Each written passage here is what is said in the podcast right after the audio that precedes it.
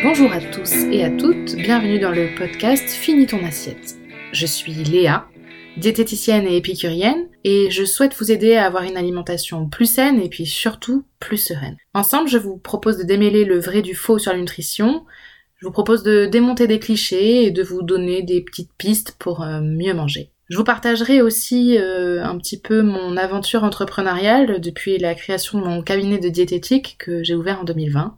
Pour être sûr de ne manquer aucun épisode, abonnez-vous. Je vous souhaite une très bonne écoute.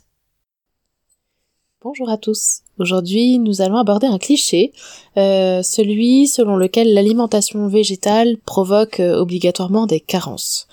Euh, alors, dans un premier temps, je vais parler des différents types d'alimentation végétale parce qu'il y en a plusieurs. Ensuite, je parlerai des nutriments qui sont contenus dans les aliments qu'on, du coup, qui sont pas consommés dans ce, ces, alimentations. Et puis, euh, je parlerai dans un dans une troisième partie euh, de, enfin, où est-ce qu'on peut trouver ces fameux nutriments euh, dans dans d'autres produits. Alors, euh, premièrement, les différents types d'alimentation végétale. Alors il y a le végétarisme, euh, c'est-à-dire que c'est une alimentation sans chair animale, donc sans viande ou poisson. Selon les choix, ça peut être avec ou sans œufs, avec ou sans mollusques. Voilà, c'est un petit peu un petit peu variable.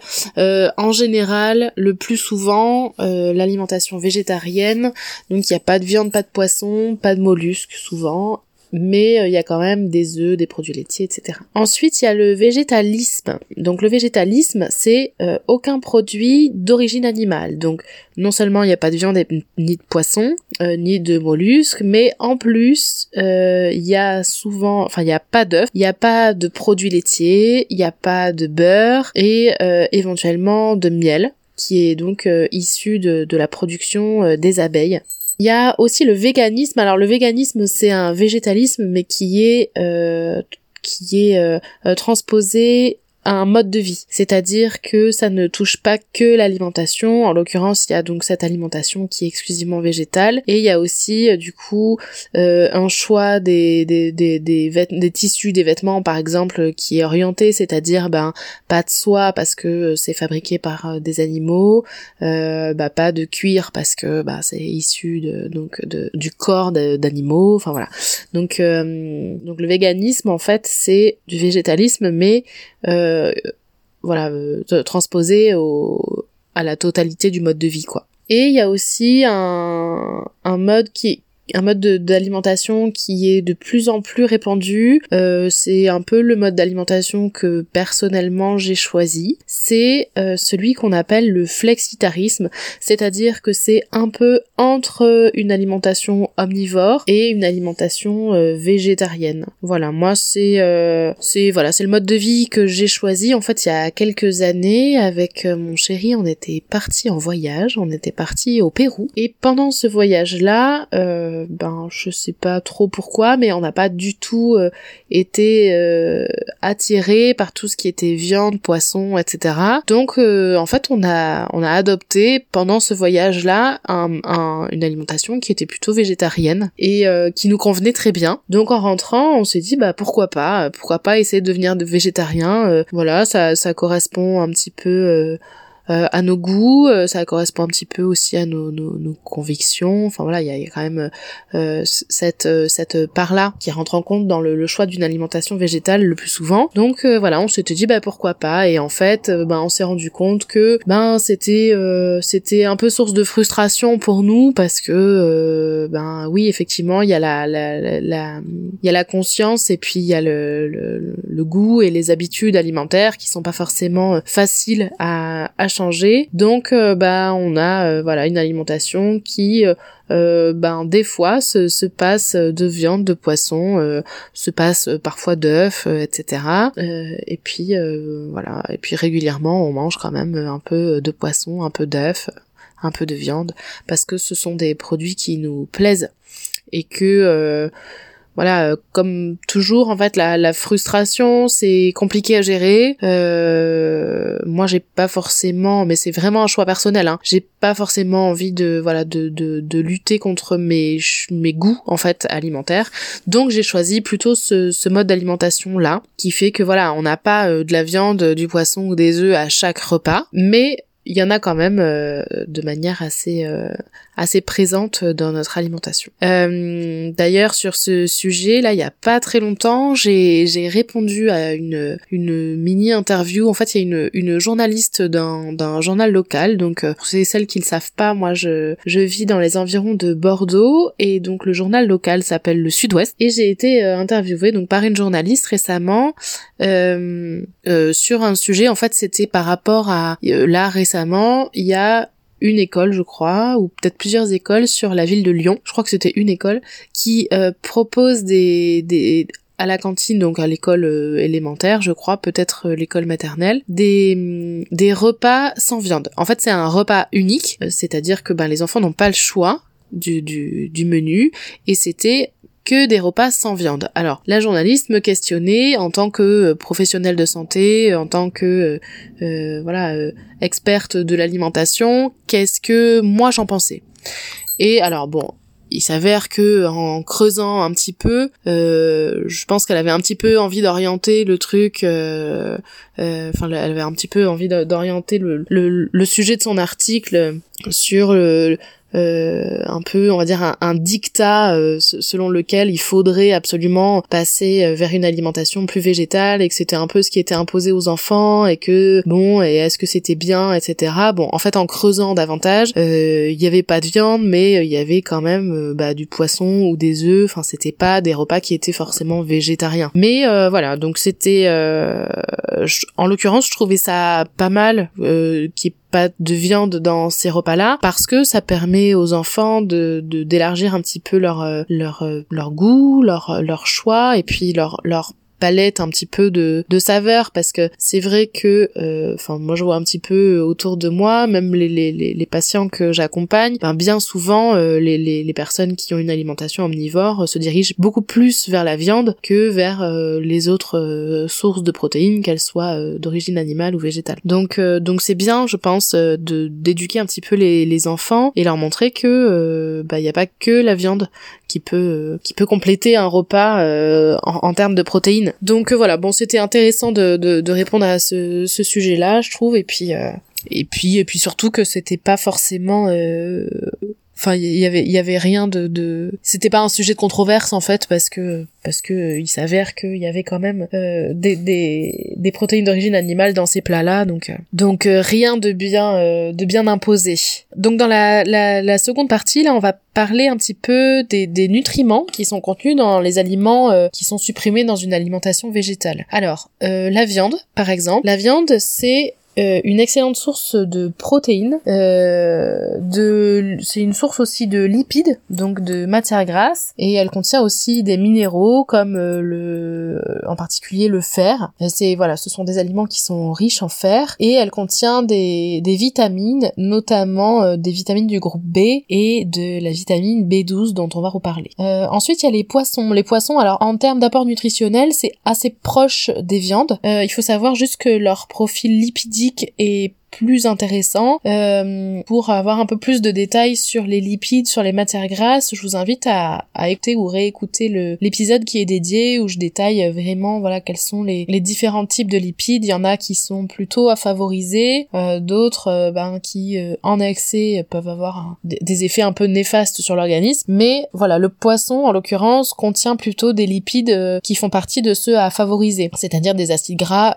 insaturés. le poisson contient aussi des oligoéléments comme euh, le fluor l'iode en particulier dont on va reparler, euh, le zinc, le cuivre et puis aussi de la vitamine D. Les œufs, donc pour les alimentations qui sont plus végétaliennes et les modes de vie véganes, euh, les œufs ce sont aussi des, sources intéressantes de protéines et de lipides, donc qui contiennent des lipides plutôt mono-insaturés et puis ils contiennent des minéraux et de la vitamine A et de la vitamine B9 qui ont des, des, des rôles importants dans, dans l'organisme. Et il y a aussi les produits laitiers. Alors les produits laitiers, a priori, sont pas euh, forcément enlevés dans une alimentation qui est végétarienne. Par contre, dans une alimentation qui est végétalienne ou un mode de vie vegan, effectivement, les, les produits laitiers euh, sont, sont enlevés et alors ils contiennent euh, donc aussi des, des protéines et des lipides, mais ils sont particulièrement intéressants pour leur rapport en calcium. En termes du coup de donc dans la, ces nutriments en fait, euh, ça c'est la, la, troisième partie,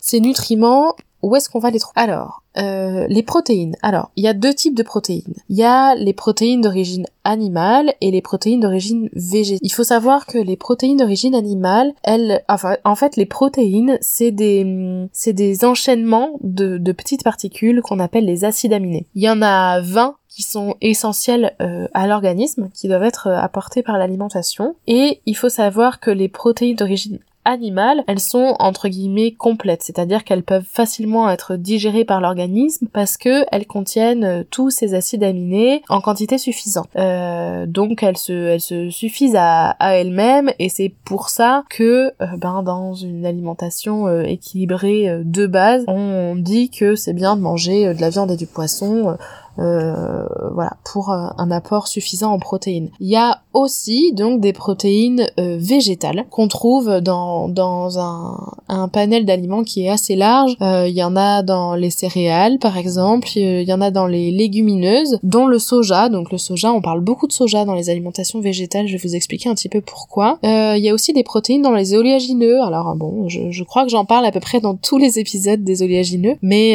voilà, ils ont des, ils sont ils ont des apports assez euh, intéressants en protéines. Et puis il y en a aussi dans les graines, euh, par exemple les graines de courge, etc. Alors il faut savoir que les protéines végétales, elles contiennent aussi tous les acides aminés euh, qui, qui sont essentiels à l'organisme, sauf que elles ont ce qu'on appelle des facteurs limitants, c'est-à-dire qu'il y a certaines, euh, certains acides aminés, donc qui sont constituants de ces protéines, qui sont en quantité euh, moindre en fait, en quantité un peu insuffisante, euh, ce qui fait que bah, la, la digestion est, est moins complète en fait la digestion de ces protéines. Donc, euh, ben l'idéal c'est de varier les, les, sources de protéines végétales pour pouvoir euh, avoir, en fait, pour que ça fasse une complémentarité dans la totalité de l'alimentation et que bah, les protéines puissent se compléter les unes avec les autres. Par exemple, euh, dans les céréales, il y a il y a des, des acides aminés qui sont facteurs limitants et à l'inverse, il y a des acides aminés qui sont en, en grande quantité. Et, et par exemple les légumineuses, eh ben elles ont à peu près le profil inverse, c'est-à-dire que les, les acides aminés qui sont facteurs limitants dans les céréales vont être en plus gros en plus grande quantité dans les légumineuses et celles qui sont en grande quantité dans les céréales vont être facteurs limitants des légumineuses. Donc euh, ben c'est pas mal de alors au sein même d'une assiette ou euh, dans l'alimentation en général, c'est bien d'essayer de manger euh, régulièrement des céréales et des légumineuses pour faire que, euh, pour faire en sorte que ces, ces aliments se, se complètent en fait, que les protéines euh, de, des céréales et des légumineuses se complètent. Après, en termes de, de lipides, alors bah ça du coup je l'ai pas mal détaillé dans le dans l'épisode qui est dédié aux matières grasses. Les lipides d'origine végétale sont de toute façon à favoriser, plutôt que euh, les, les, lipides d'origine animale qui, poissons mis à part, poissons gras mis à part, euh, sont euh, plus euh, riche en acides gras qu'on appelle saturés, qui voilà qu'il faut essayer de pas de ne pas consommer, mais voilà c'est pas forcément euh, ceux qui sont à, à favoriser le plus. Euh, alors par contre ce qui est très intéressant dans les poissons gras, c'est leur richesse en oméga 3 et euh, les oméga 3 donc ça fait partie des lipides qui sont à favoriser. C'est le seul le seul produit d'origine animale euh, qui qui voilà qui qui a un apport important en oméga 3 euh, mais on peut euh, on peut compenser cet apport là par des huiles qui sont riches en oméga 3 comme par exemple l'huile de colza l'huile de noix de noisette etc alors en général moi je parle beaucoup de l'huile de colza parce que je la trouve je la trouve intéressante. Alors déjà en termes nutritionnels, voilà, elle a, quand même euh, un apport très intéressant en, oméga 3, mais en plus elle est, euh, elle est bon marché, elle se conserve facilement, voilà, contraire. Et puis elle est neutre en goût, contrairement euh, aux huiles de noix, noisettes, etc.,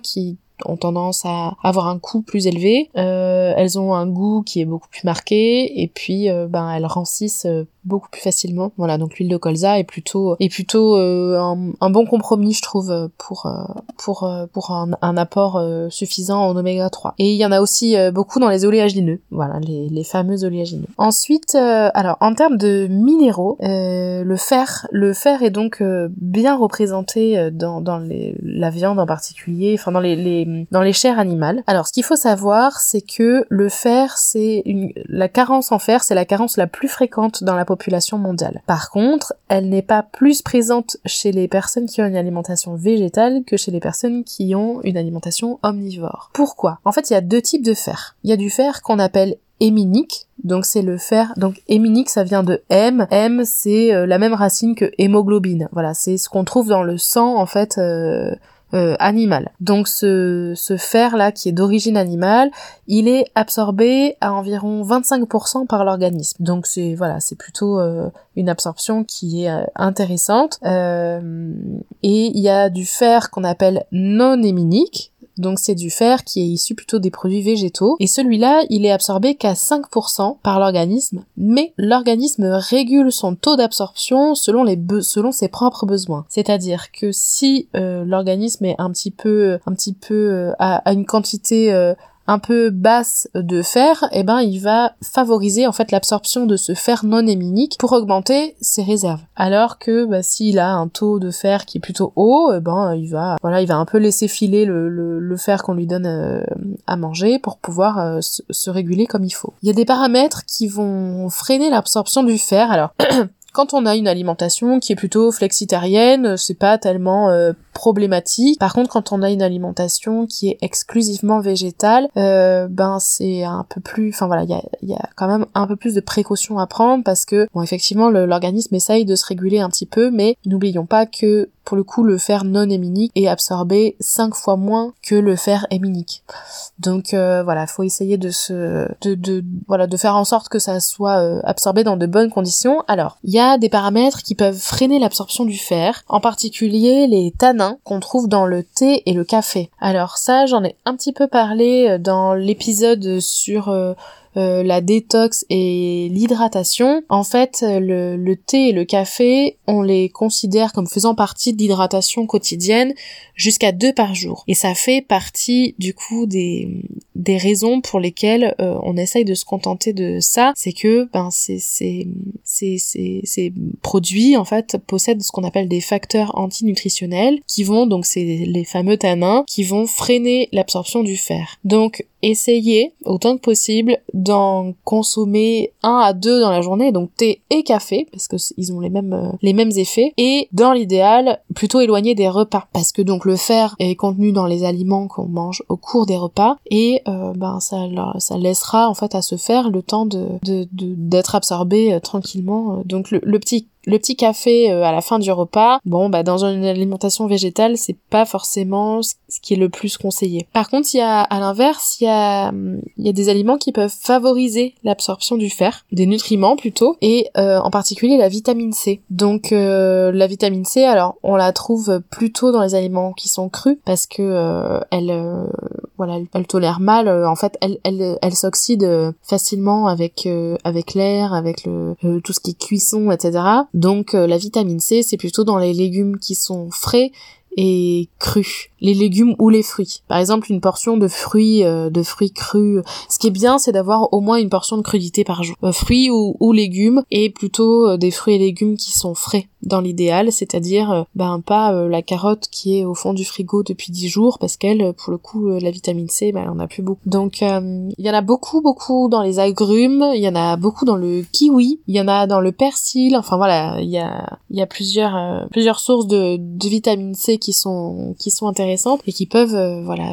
favoriser l'absorption du fer. Donc ça c'est c'est assez intéressant. Un autre minéral euh, qui est assez présent dans les dans les produits d'origine animale, c'est le calcium. Alors il y en a euh, dans les produits laitiers, donc pour les, les personnes qui sont plutôt végétariennes, euh, ben a priori la quantité de calcium euh, sera suffisante si vous consommez des, produits laitiers régulièrement. Et pour les, les personnes qui ont une alimentation euh, exclusivement végétale, il y a du calcium aussi dans les légumes à feuilles vertes comme ben, les choux, les brocolis, le cresson, tout ça. Il y en a dans les fruits séchés, les dattes, les figues, etc. Il y en a dans les oléagineux, voilà. Alors les oléagineux, j'ai l'impression, j'ai vraiment l'impression qu'ils sont dans partout. Donc j'ai posté, j'ai fait j'ai fait un petit post sur Instagram là sur bah, les raisons pour toujours avoir des oléagineux sur soi. Et puis il y a quelqu'un qui m'a qui a commenté ah ouais mais comment on fait quand on n'aime pas ça? Alors je vous avoue que bah, ils sont assez difficiles à remplacer parce que franchement en termes de d'apport nutritionnel ils sont vraiment au top du top enfin je, je vraiment je vous conseille de manger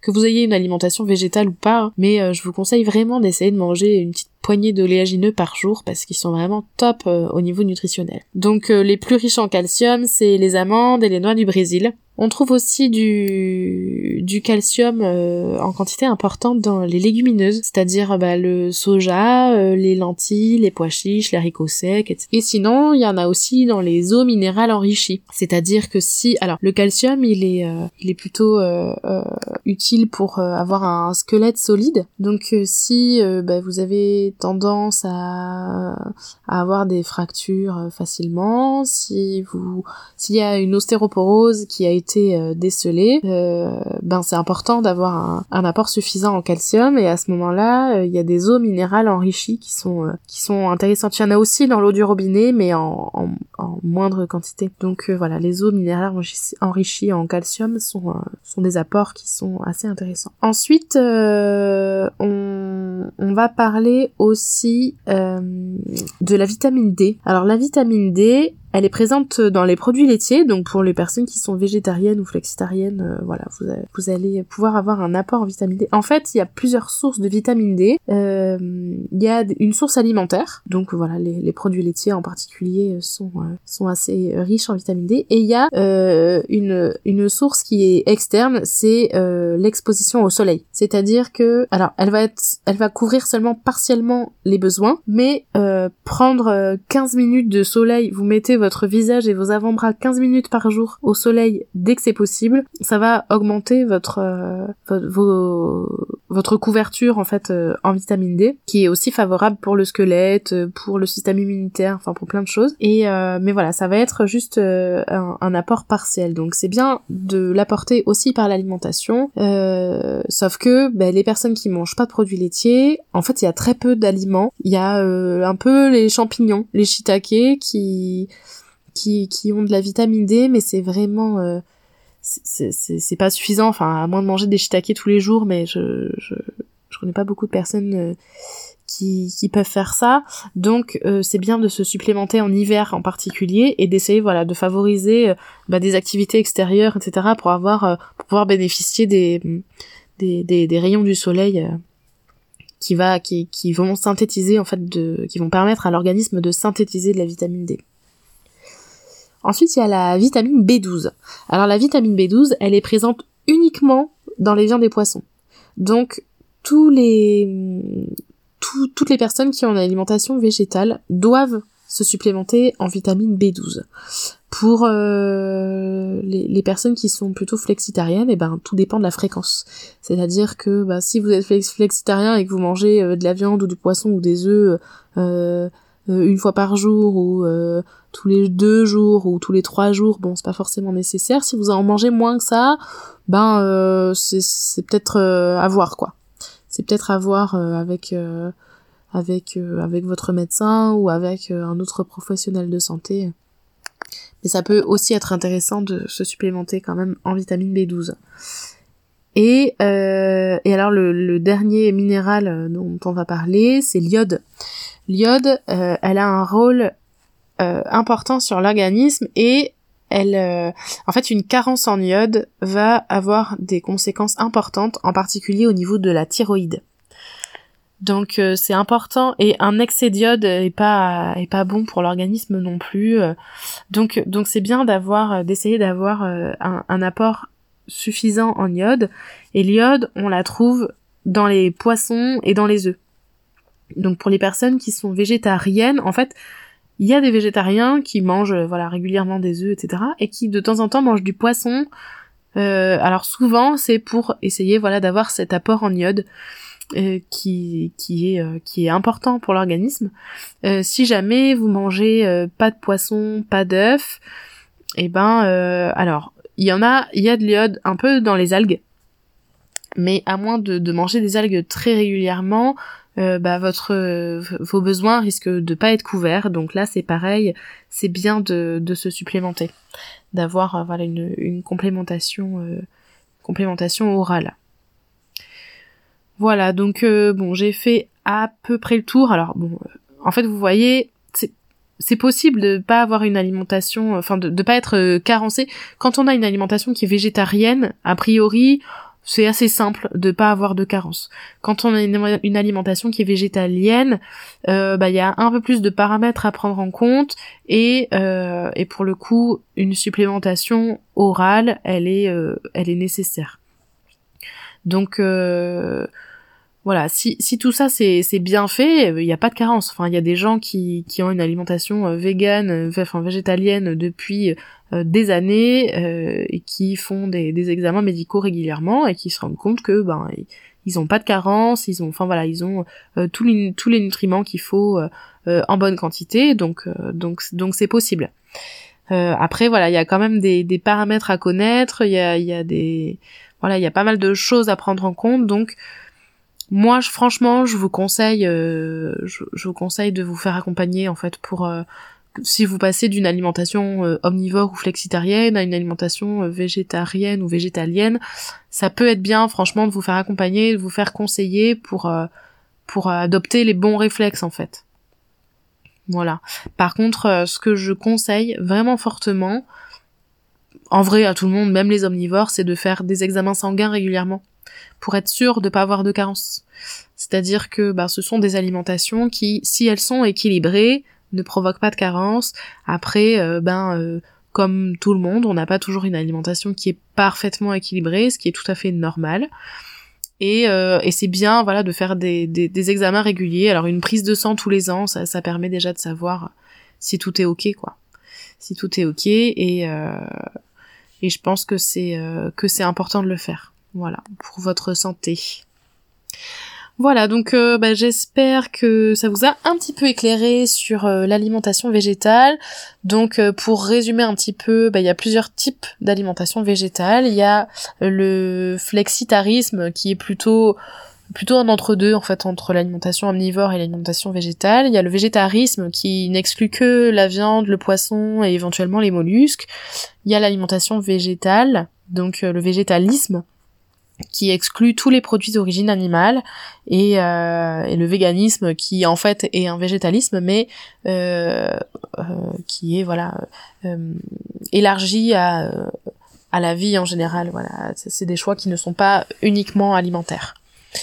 Donc les nutriments euh, qui sont qui sont contenus dans, dans les, les, les aliments qui sont enlevés dans ce type d'alimentation ils sont tous indispensables pour l'organisme mais euh, on peut on peut les retrouver ailleurs. On peut les retrouver ailleurs. Il y a juste la vitamine D qu'il faut essayer de d'apporter en surplus en hiver pour les pour les personnes qui sont plutôt végétaliennes la vitamine B12 qu'il faut euh, apporter en plus toute l'année pour aussi bien les végétariens que les végétaliens.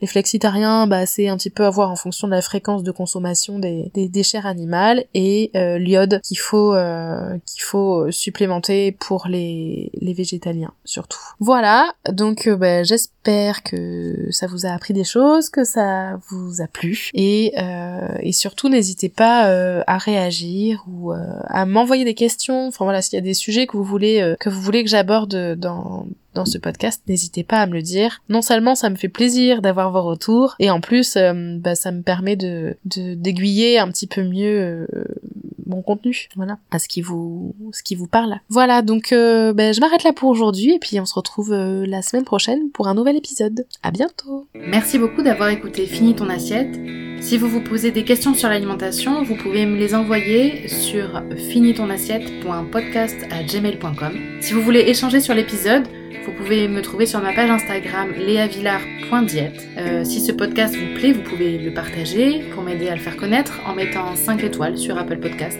En attendant, je vous embrasse bien fort et prenez soin de vous.